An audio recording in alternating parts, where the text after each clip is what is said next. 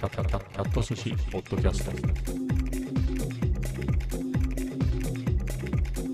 第899回。今日は2023年8月7日月曜日です。っ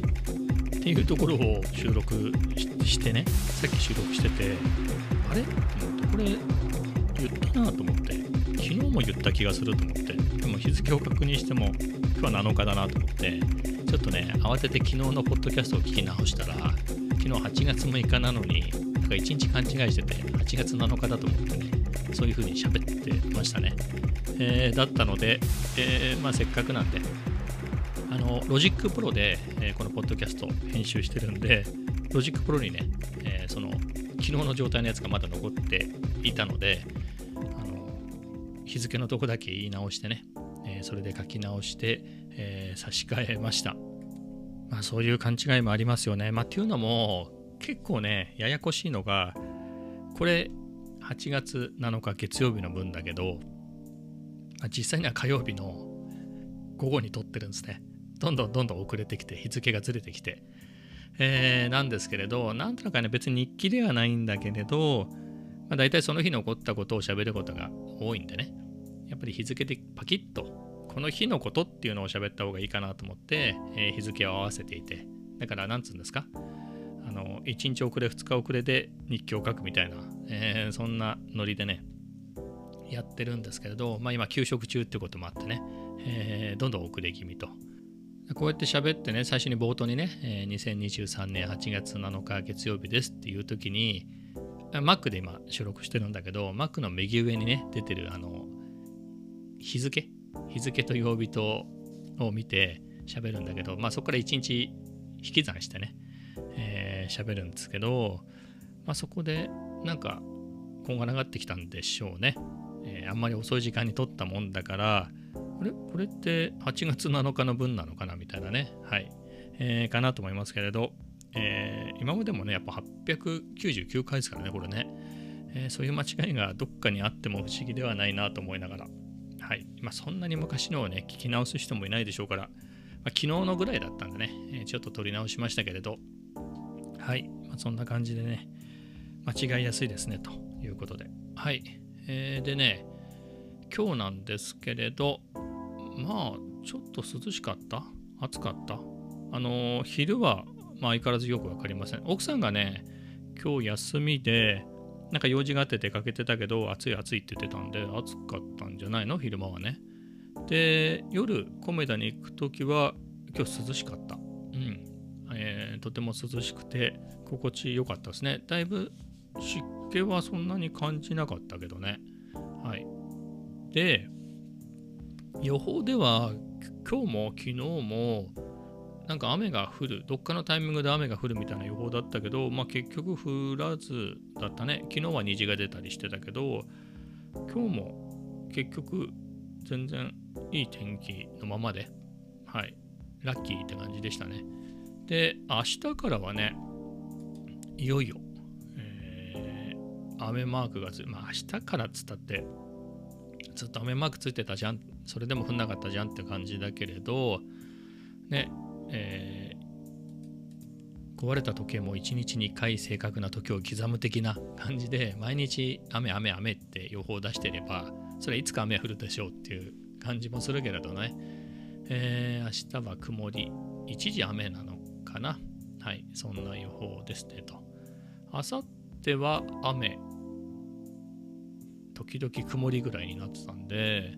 まあ、やっとこう降るんでしょうね。かなり確証があるんじゃないですか？で、木曜日は晴れ、金曜日は曇り、以降、雨、雨、雨、雨、雨、雨雨っつっても曇り一時雨みたいなね、はっきりしない天気。えー、あそこ、お盆なんだね。まあ、ずっと3週間ぐらい休んでるんでね、あんまりお盆だなんだっていう感じもなかったんだけれど、一般的にも休みに入るんですね。ということは、ここ給食期間にならないから、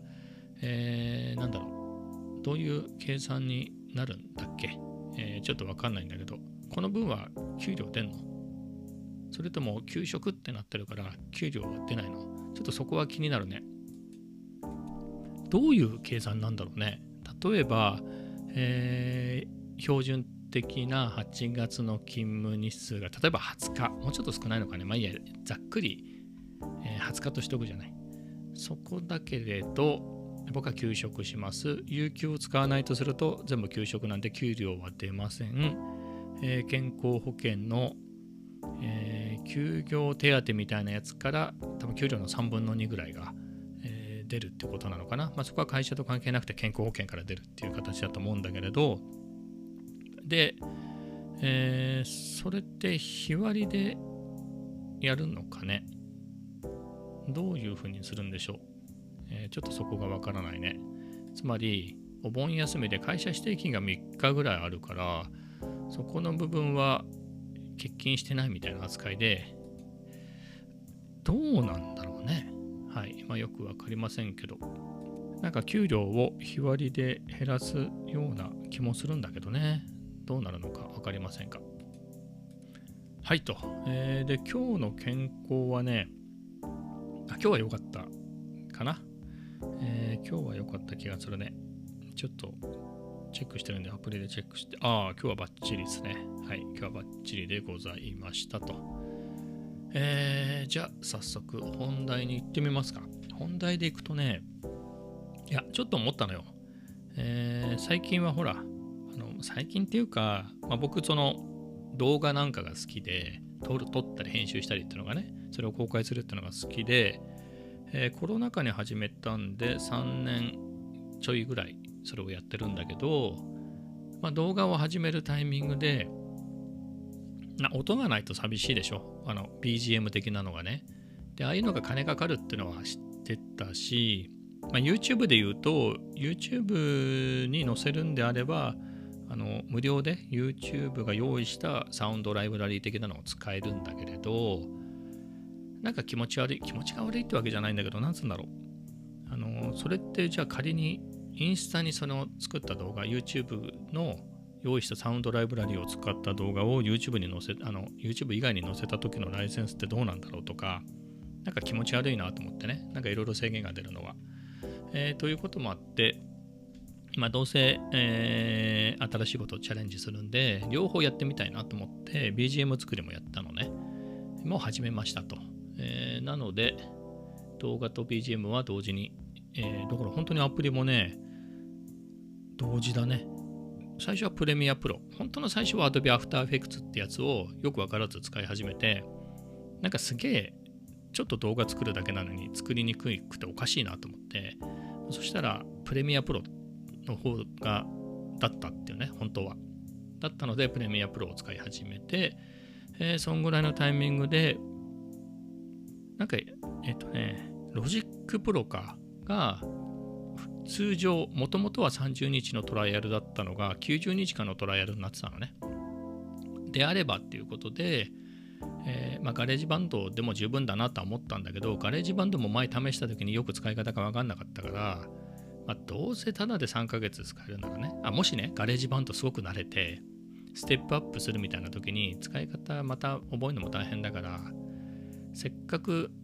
ねもともと30日だったのが90日間もね3ヶ月もトライアルできるんであれば、まあ Logic Pro いっとこうと。いうことでね Logic Pro のトライアル版を使い始めて、えーまあ、そこからスタートしたんだけれど、まあ、後ほどねあの正式に正式版を買ったんだけど、まあ、そんな感じで Premiere Pro と Logic Pro で、動画と BGM 作りを始めましたと。まあ、で、動画は順調にというか、何百本、300本ぐらい作ったんじゃないの、えー自分の Vlog メインのチャンネルでも200ちょっとあるし、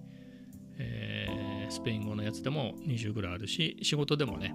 あの動画1年ちょっとぐらいはもう動画だけを作ってるっていう感じだったんで、結構長いね、1時間とかあるような動画も作ったりしてたんで、まあ、300本ぐらい作ったんじゃないかなと思うんだけど、まあ、そんな感じで動画は結構、まあ、慣れたっていうかね、あのーやれたんだけど、まあ BGM は結局頑張って20曲ぐらいは作ったけどね、にしても動画ほどなかなか思い通りにはいかないなっていうところがあって、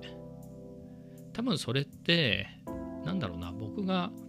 目に見えるものはやりやすいんだなと、目に見えないものがちょっと苦手なんだなと思って、もちろん Logic Pro 上では目に見えてるよね。波形があって、えーそれがあのアプリ上では目に見える形にはなってるけど、まあ、だからなんだっていうか結局音楽って耳から聞こえてきたものがね答えというか。っていうのがちょっとなかなか僕には合わないんだろうなと思って。まあそんな感じで、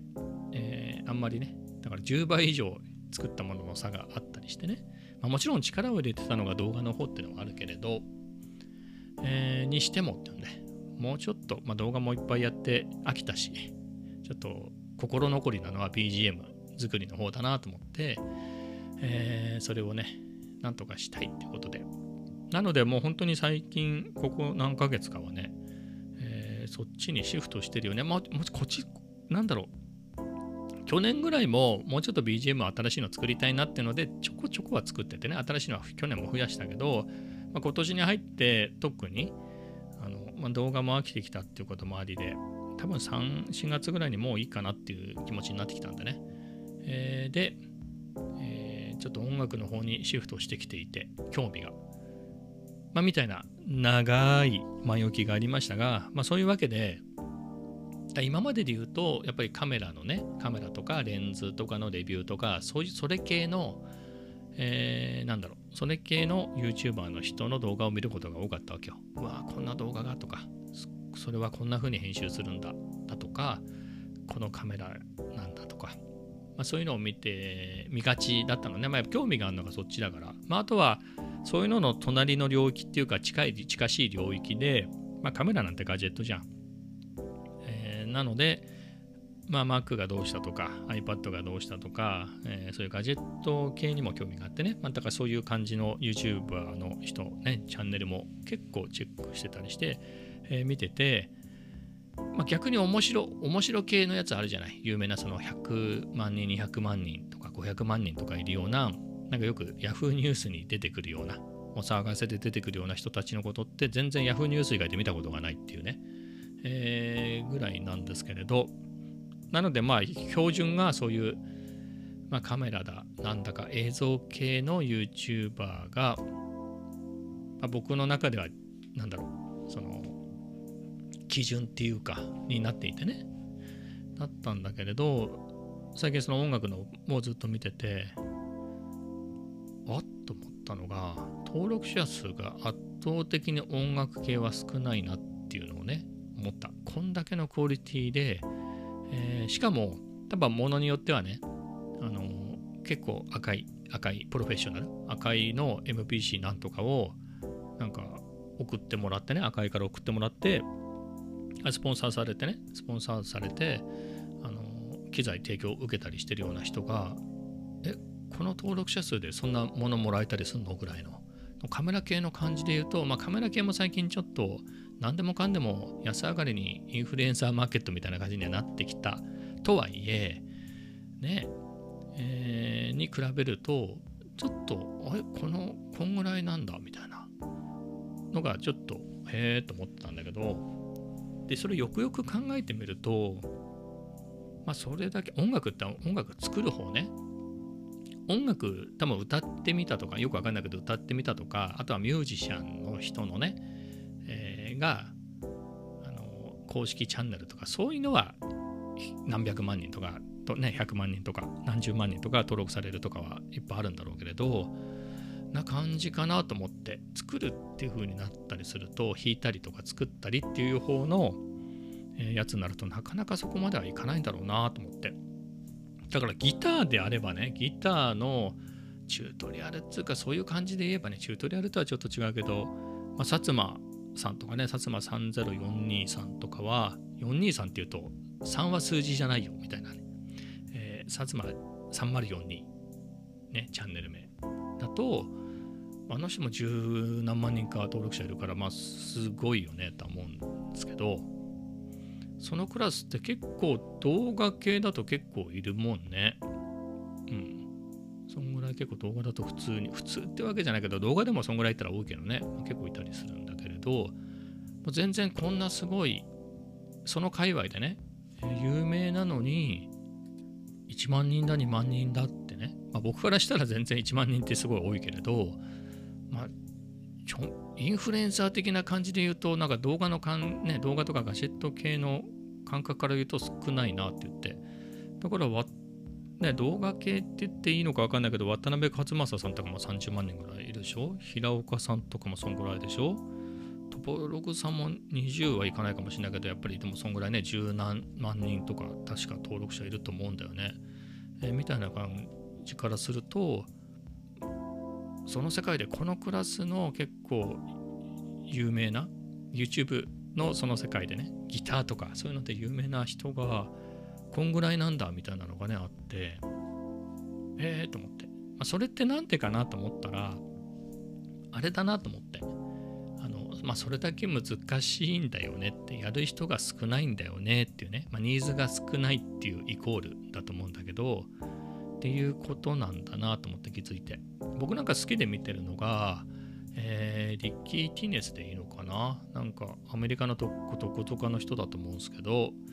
まあそういう MPC とか、まあ、いろんな、まあ、最近は Elektron の、えー、とかも結構使ってるみたいだけど、まあ、そういう人の見てたりとか、えー、読み方よくわかんないけど、まあ、テトロとかよく見るね。テトロとかえっ、ー、となんて読むかわかんない。ヤン・ハンター・ジュニアとかマロ・ビーツとか、まあ、そういうの見てるけど相当このクオリティでっていう人でもだからマロビーツで2万6000だもんね、うん、これでもかみたいな。リッキーが16万人ぐらいいるから、まあ、まあこの人は相当すごいなと思うけれどうん。いや思うね。あとねサラツ・イルっていうね、えー、人がいてあこの人も8万1000人。あただこの人は YouTube ライブやったりするんだよね。あのビートメイクとか。あとライブ演奏。あの SP とか。ああいうのを使ってライブ演奏するからそこはちょっとあれ歌ってみたに近いところがあるかもしれないからまあそういう人はね、えー、結構上に行くのかなと思って。あとね読み方がわかんない人がいるのよ。GNARLY ドットミュージックっていう人で、確かマレーシア系のアメリカ人だかイギリス人だかイギリス人だったかな？の人で、まあ、マシンマーク3とか、まあ、マーク3に限らずだけど、マシンとか、あとは MPC で、あの、こうフィンガードラムとかやる人ってね、この人は1万4000人、まあそうね、14K だからそうだね、1万4000 700人ぐらいなのよ登録者が。でも MPC1 プラスね新しく出た MPC1 の新しいやつ？あれの提供を受けてしかも赤いのホームページに出てきてるからね普通に。あの赤いのホームページに出てあのなんだろう MPC プラスの、えー、公式ページで出てるからね普通に。あのメインのビジュアルに出てるのこの人だったりするからでも1万4000人とかでしょ？すごいよね。またそんぐらいでそうなっちゃうんだよね。そんぐらいいたら結構こっちの世界ではあの相当だぞっていうところなんでしょうね。いやめちゃめちゃ内容もいいから好きで見てるけどね。はい。えー、な感じで結局カメラって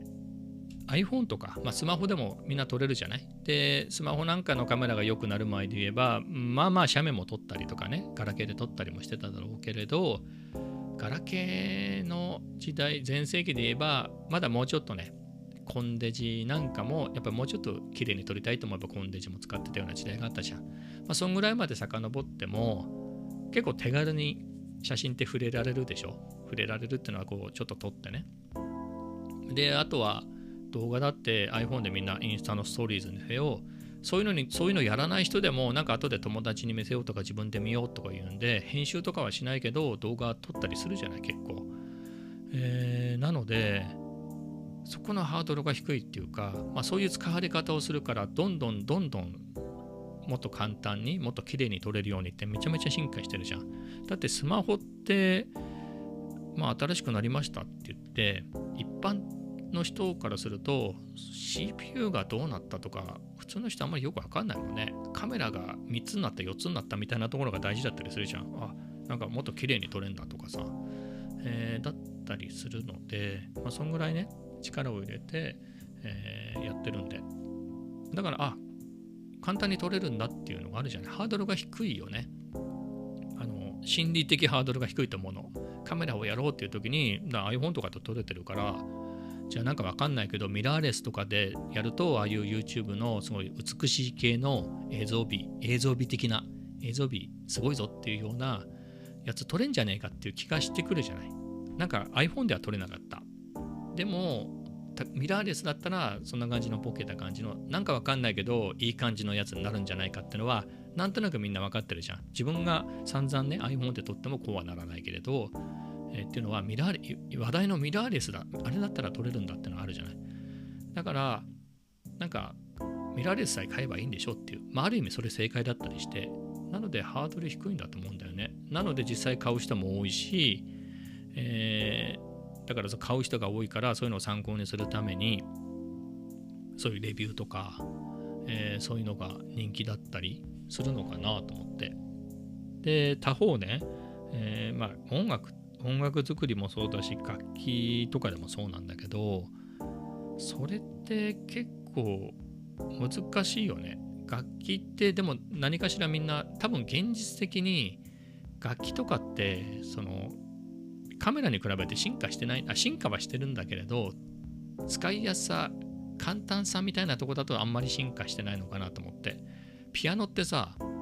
じゃあピアノってもういや結構ずっと前からあるでしょ。俺が生まれる前からとっくにあるよね。とっくにある。あの飛行機もない時代からあるでしょ、えーだけれどこんだけいろいろなカメラなんなりがえーすごい進化してポチッと押したらすげえいい感じのがね撮れるようになったけれどあの辺がどれぐらい簡単になったかでいうと別に簡単になってないよね。ピアノは相変わらず高くて買えないし、まあ、ピアノ風で言えばね僕みたいな素人がピアノ風なものでよければ、まあ、1万円とかでもね全然買えるんでそういう意味ではあれだけどそれも結構前からでしょ？本当の僕が子供の頃とは言わないけれど80年代だったら全然その電子楽器の安いやつだったらそのね何万かですぐ手が出せる価格であったじゃない、まあ、それでもやらないのって多分学校とか何かしら楽器に触れる機会ってあるよね。ピアニカだったりハーモニカだったり笛だったり。あとはじゃあ友達がバンドやってるギターやってるベースやってるみたいなのでちょっとそれ遊びに行った時に触らせてもらったりとかであこれは全然難しいんだなっていうのが分かってると思うんだよね。なのでまああんまりやろうと思う人が少ないのかなと思っているってはいるよ。いるっていうのはいるけれどカメラなんかそういうのに比べるとやっぱ少ないんだろうなと思って。まあだからそういうやろうと思う人が少ないから当然レビューとかをねしたところで見る人も少ないよね。でこうやってやるんですみたいなチュートリアル系も、まあ、突き抜けた人がねそのそれなりに、えー視聴回数とか、あの登録者数があるっていうのはあるだろうあの獲得できるっていうのはあるんだろうけどじゃあまあ全体的に見るとそんなにでもないよなっていうことなのかなと思ってやっぱりねあの難しいってのが分かっちゃってる。カメラだと iPhone とかで撮れるからもうこんな感じで撮れるからミラーレスだったらもうあの手放し手放しっていうわけじゃないけどなんか本当にポチッと押したら単純にこれよりもボケとか綺麗な映像になるんじゃないかっていう、はい、ふうに思えるんだよね。でもじゃあピアノとかってさ学校にあったりしてオルガンとかああいうのって触ったことあるでしょ？そういうのでこんなのさっぱりわからないっていうところからすると電子ピアノとかミディキーボードを買ったところでどうせ弾けないのは変わんないよねってあれどうせ難しいよねみたいなのがあるから、まあ、そういうことなのかなと思って。ギターだったらね全く知らないです。全く触ったこともないです。なんか簡単そうだなっつって。まあだからそれでもやるっていう人はいっぱいいると思うんだけれどでもさっきも言った通りねそこそこさ何十年も生きてきたら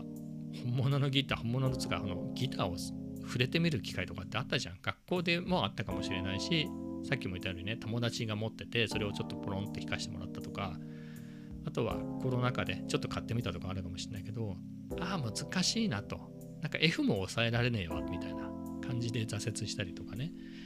まあそんな感じであれなのかな。でましてや音楽を作るとかなるとねさすがにそこまでっていうつもりがないでしょなんか弾ければいいだけだったのになんか自分で作ろうとまではねさらに思わなかったりするからってなるとそういうチュートリアルとかをやったところでみたいなね、えー、なのかなと思って、うん、なんかそんな感じのね。だから本当に音楽系のばっかり最近見ててあの辺の人ってイケてる感じの人っておしゃれだからさあのやっぱり映像も綺麗なんだよね。綺麗っていうか単純にカメラばっかりの人と比べても綺麗だったりするし機材はこだわってるけれどなんつうんだろう基本的に別に Vlog ですみたいな今日は何々カフェに来てますみたいなことはやらない人たちじゃん。固定アングルで、えー、自分がカメラに向かって喋ってあとは俯瞰撮影で機材をポチポチいじってこうどんどんどんどん作っていくところを見せたりするから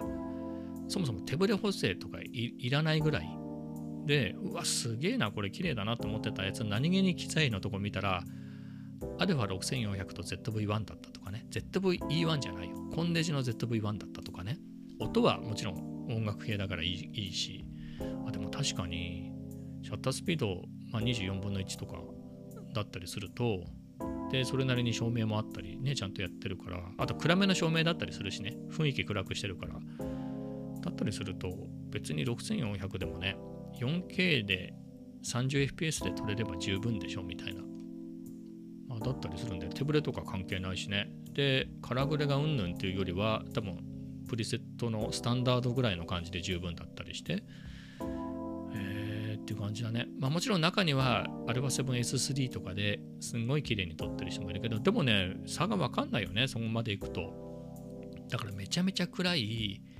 夜の本当に明かりもあんまりないようなところでシャッタースピード上げて撮るとかないからね。で、しかも手ぶれ補正も関係ないとかってなると、うんって感じだね。はい。なんか、すげえ綺麗だしね。なんかそういう、綺麗っていうか、なんつうんだろう。カメラばっかり見てるときには、ね、やっぱ α7S3 いいとは言うものの、なんかアップデートも全然ファームウェアのアップデートもほとんどなくて、フォーカスブリージングもないとか、どんどん悪いとこ目立ってくるじゃん。なんか手ブレ補正も最初すげえなって言われてたけど、なんかアルバ7 4の方がいいなとか、あの FX30 の方がマシなんじゃないかとか、だんだんね、そんな風になってきたりして、えまさすがに3年ぐらい経つから、ちょっとあらもね、見えてきちゃったなっていうところがあるんだけれど、いや、全然 α6400 でも取れちゃうからね、この手の音楽系でいくとね。α7S3 なんてやっぱりすげえ綺麗でしょっていうね当然、えー、な感じなんだよねだから感覚が全然違くてまあそういうところなんかいろんな発見があるなっていうんでねあと機材的なものだよねあの α6400 って別にこだわってっていうかこれで十分だから使ってるんだろうなこの人はと、まあ、そこよりは音楽系の機材を買った方がいいとかそういうことなのかなとは思うんだけれどあの機材そのものも音楽系って最新のものを行く人もいればね、やっぱりガジェットレビュー的な感じで、新しいのが出ました。MPC-1 プラスが出たんでレビューします。M、あのやっぱりどの世界もインフルエンサーマーケティングみたいなのがね、流行りだから、あの、MPC-X SE とかをね、こうバーンと、えー、プロモーションで配って、えー、それをレビューしてみたいな人はそれでめちゃめちゃ褒めるみたいなのは結構それを叩いてるようなやつもあったりしてね、えー、してたんであるのはあるけれどそういうの関係ない人にとっては MPC ってなんか MPC1000 とか昔のやつかっこよくねとかそれこそ MPC2000XL ですとか MPC3000、4000とか4000の方が先に出て後から3000が出たってあんまり、2000はもっと後に出たとかなんかよくわかんないんだよねあの辺ね。僕もよくわかんないんだけどあのタイムラインが、えー、するんだけどそういう古い機材でなんか愛も変わらずやってますみたいな人が面白かったりしてなんかいいよね。だってカメラとかだったらさ VHS の昔の VHS で撮りましたとか逆にねそんぐらいまで古ければ面白かったりするじゃん。あと 16mm のフィルムで撮りましたみたいなやつはコンテンツになるけれど GH4 で撮りましたみたいなのは今今だとあんまりコンテンツにならないよね、うん、なんだけれど音楽系だとねそんぐらいの感じもっとみたいな感じのね古い感じのでも普通に、えー、そのさギターだったらそれはさそれこそいや古ければ古いほどいいでしょみたいなところあるじゃない。本物の、えー、50何年のレスポールなんつったらまあ普通に買えない値段だよね。あれ何千万とかだもんね。7000万とか8000万とかでしょ。もっと高い今、えー、みたいな世界になっちゃってるけどまあそんぐらいなので、まあ、古古いのはいいなってのはあるけれど電子楽器ですらね、そっちのがいいとかアナログシンセの昔のやつがいいとかねああいうのが普通にあったりするからねこっちの世界なんか面白いなっていうのはね、まあ、違いがね面白いなっていうのは思いますね。だから SP 僕は SP404 マーク2だけどいやあのもっと前の SP202 ですとか、まあ、404の SX だったっていうかもっと前のやつだったりを使うのがかっこよかったりとかね。MPC も XSE カメラの感覚だとドーンと僕は一番いいやつ買いました。MPC-X SE です。30何万です。ドーンみたいな感じだけれど向こうだとね 2000XL ですみたいなのがかっこよかったりするからね昔のね、まあ、そういうところの違いが面白いなと思って。はい。な感じでおります。だってある？カメラで。カメラでも写真系だったらあると思うのよ。ライカの M3 がいいとかあのバルナックライカねその前の L マウントのライカのがいいんだとかちっちゃいしねとかいう人もフィルムのカメラだったらねいくらでもいるけれどじゃあアルファでいやいやいやいやあの一眼レフの頃のアルファがいいんですみたいな人もあんまりいないでしょ？ファインダーは評判良かったけどねアルファなんだっけ？名前忘れちゃったけどね、えー、そういうのとかじゃあニコンの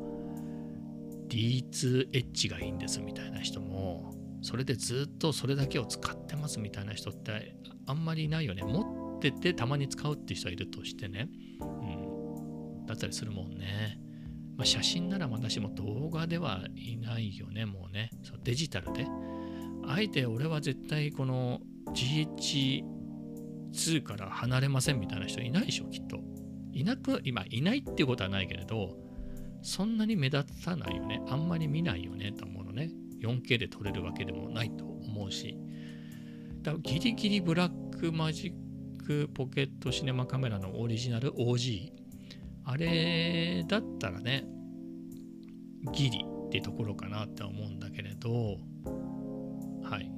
まあみたいな感じの、なんか2つの世界っていうか、えー、ジャンルの違いがへーって感じでね、最近感じているところですと。まあそんなところですかね。はい。では最後にね、最後の話題になるとまた今日の米だみたいな話になっちゃうけど、今日は、えー、アイスカフェオレ無糖たっぷりサイズを飲みながらですね、えー、関数の最大値最小値の最後のところと,、えーと、曲線の凹凸と変曲点というところをやってはい、以上って感じで、いや、あんまり乗らなかったのよ。で、なんか1個でやめようかなと思ったけど、